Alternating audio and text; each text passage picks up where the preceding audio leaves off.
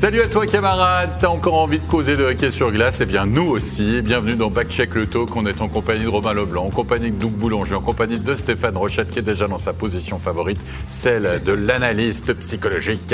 Et on va Ouais, parler... Ça, ça donne toujours, toujours un look plus intellectuel. Quand tu fais comme ça, là, t'as toujours du gars qui réfléchit puis qui voit des trucs que les autres voient pas. Tu as remarqué ça? Ouais, bah, c'est marrant parce que moi quand je le fais j'ai l'air du type fatigué. Même si tu réfléchis pas. Même si tu réfléchis pas, t'as l'air d'un intellectuel. Du hockey, évidemment.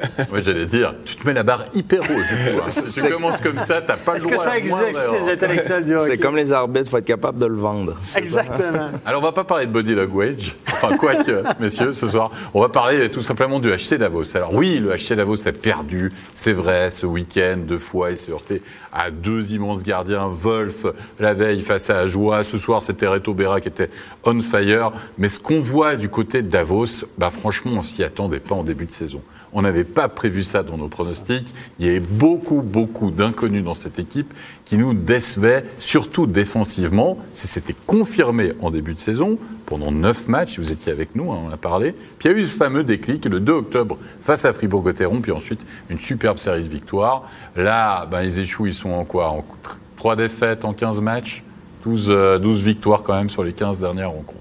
Et on a voulu savoir finalement comment quelles étaient les recettes de ce fameux succès? Messieurs, allez-y. À ton avis, toi, Robin, À qu'est-ce qui change dans cette équipe? Qu'est-ce qui a changé fondamentalement dans cette équipe? Ben, c'est sûr qu'ils jouent avec beaucoup plus de confiance. Euh, ils ont plusieurs joueurs qui performent. Ils ont un gardien qui, euh, qui est à 95% d'arrêt. Euh, ça, je veux dire. euh, Avant le match de ce soir, on en a Avant le match de 95. ce soir, on en a 95. 1,5 Ouais. buts accordés par match, quelque chose comme On ça. parle ça. d'Eschliman, hein. Oui, Ouais. d'Ashley Mann. Après, tu as quatre blocs qui sont capables de marquer. Euh, Il y a les jeunes qui. Moi, moi je trouve qu'une chose dans cette équipe-là, tu vois un Ambul, un Corvi, un Marc Viseur, c'est des gars, ça fait longtemps qu'ils sont là. C'est pas seulement des leaders, c'est des gars que quand tu arrives et tu es un jeune joueur, puis tu vois un Ambul joueur qui a 36 ans, puis que tu le vois qui travailler comme ça, tu as presque interdiction d'aller sur la glace puis Pas travailler. puis pas travailler.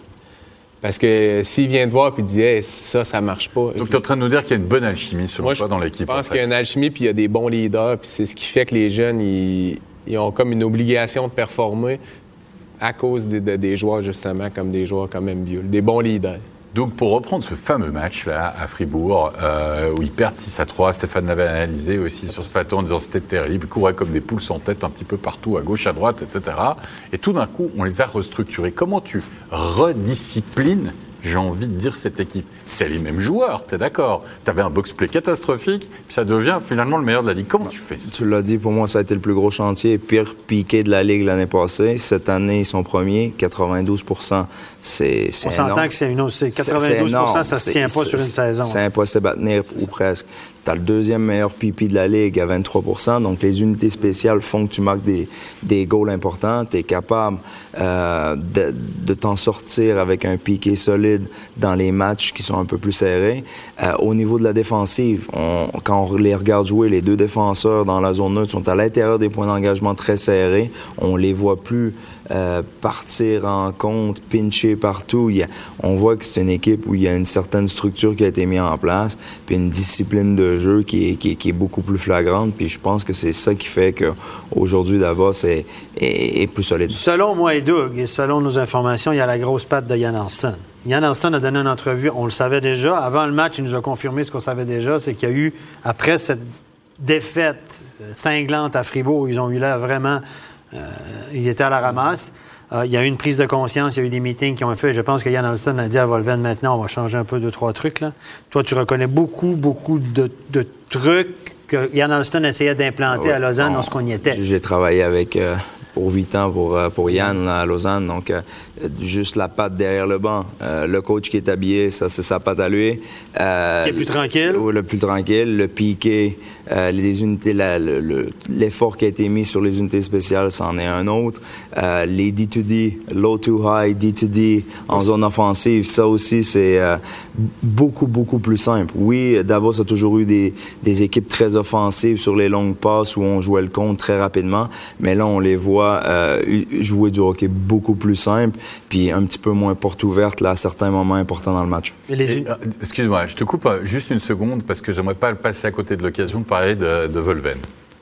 Euh, Volven qu'on connaissait euh, Ouais. vraiment euh, très remuant derrière son banc, très théâtral. il essayait d'imiter. Arnaud Del Curto. Il y avait un peu de ça. Oui. Il y avait un peu de ça. Même de ça. presque, j'irais même presque dans l'exagération. Tu sais, quand tu as un de ses coéquipiers, un de ses joueurs qui marquait un but, c'était trop. grosses tapes dans le dos, c'était le commande, tu le voyais vraiment parler pendant un moment. Je suis d'accord avec toi.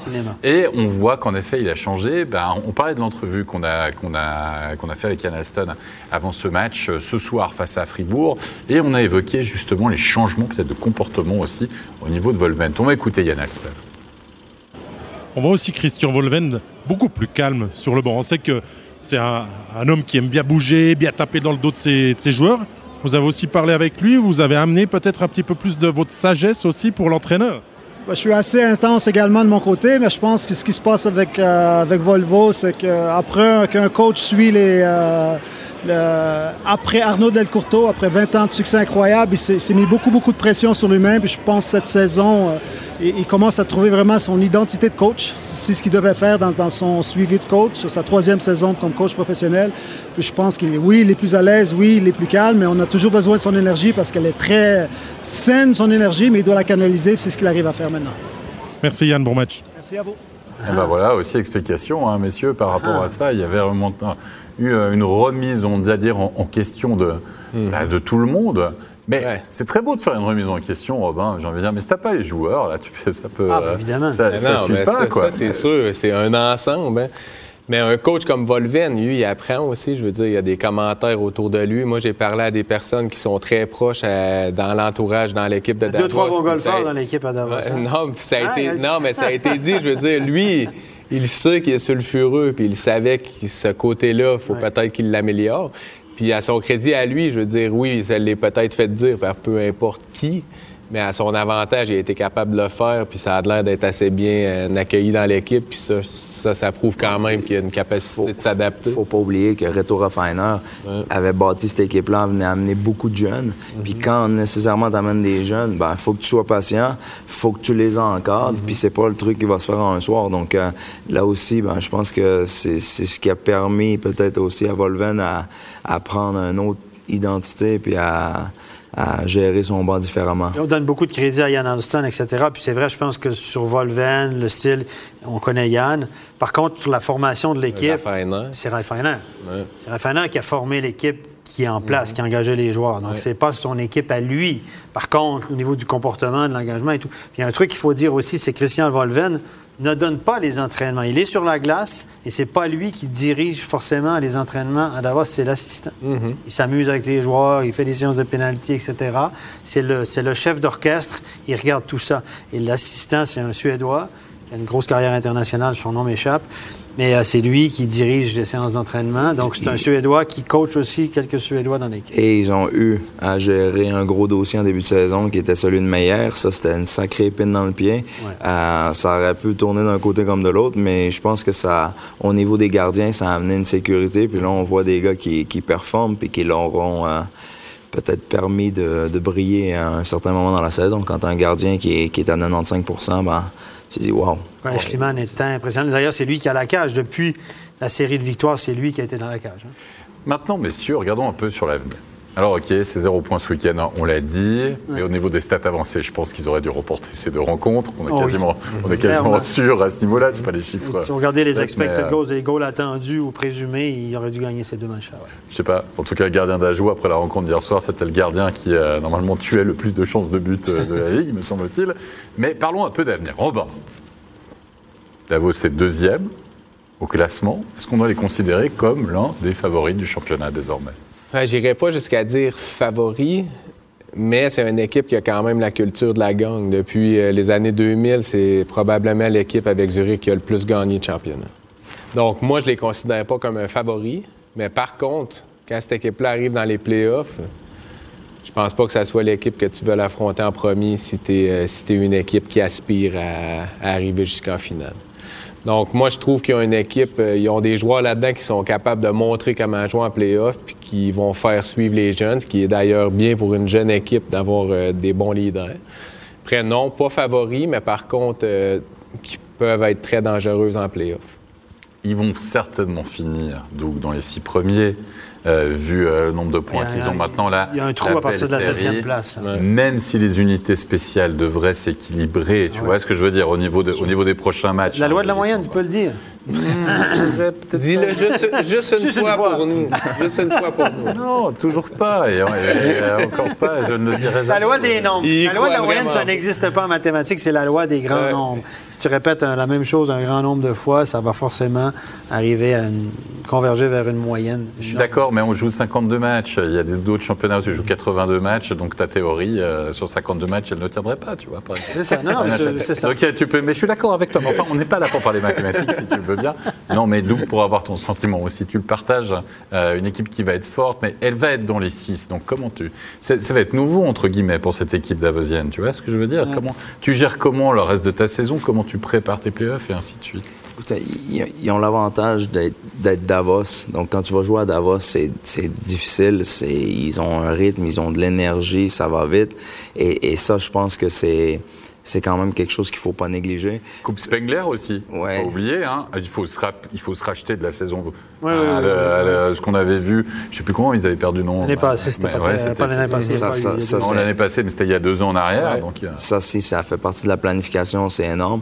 Après, est-ce que c'est des favoris? Euh, je pense pas. Je Non. pense qu'à un moment donné, ils vont leur manquer des pièces pour vraiment pouvoir aller loin. Euh, je rejoins euh, Robin là-dessus. Là, de, ils ils risquent de causer des surprises, ils peuvent être dangereux, mais de là à être dans, je dirais, le top 4 euh, quatuor final, j'y crois pas trop. Moi non plus. Je fais la même chose que toi. Je pense qu'ils sont pas assez bons en défense. Là, il il y a tout. Si vous calculez les, les des unités spéciales, ils sont à 125. 92 plus 23, ça fait, 100, ouais, ça fait, non, ça fait 115. Donc, c'est 100. Euh, si vous êtes au- au-dessus de 100, si vous cumulez les deux, c'est très bon. Eux, ils sont à 23 et à 95. C'est Donc, imaginez, c'est voilà, énorme. Le gardien qui est à 95 ça n'est pas tenable non plus. 1,5 but alloué, c'est pas tenable non plus. On l'a vu ce week-end. Mais moi, je pense qu'ils vont manquer que Ils sont quand même très jeunes et euh, ils sont un peu fragiles en défense. On l'a vu ce soir. Un gars comme Nigren, c'est Ils pas un chef-d'œuvre de, ils défensif. viennent de perdre Nussbaumer pour plusieurs mois. Exactement. Donc moi, je ne les vois pas euh, prétendant au titre, mais faire une bonne saison, visiblement, oui. Puis c'est une équipe que dans un futur proche, je pense qu'ils vont être, euh, ils vont devenir très dangereux. Étant donné le nombre de, de jeunes qu'ils ont dans cette équipe-là. Oui, effectivement, ça a été construit pour, Ouais. pour le long terme. Donc, euh, les Prassel, les Simic, les Nussbaumer, Egli, euh, il y a plusieurs bons jeunes dans cette équipe-là. Donc, on est en train de, de- de construire la base, une base solide pour les prochaines années. Exactement. À voir ce que ça va donner Nouvelle pour secte. se acheter Davos. On arrive à la fin de cette émission. Bien sûr, on va remercier Romain Leblanc. On va remercier Doug Boulanger. Stéphane, Oui. tu vas pouvoir aller dormir un petit moment. Oui, C'est ça va faire bien. remettre Il est fatigué. va mieux qu'hier. Les yeux s'agrandissent. c'est Ouais, toujours aussi pétillant. Puis nous, on aura bien sûr le plaisir de vous retrouver la semaine prochaine. Merci à toute l'équipe pour l'excellente réalisation de cette émission. Portez-vous bien, prenez soin de vous. À bientôt. Bye bye. Bonne soirée.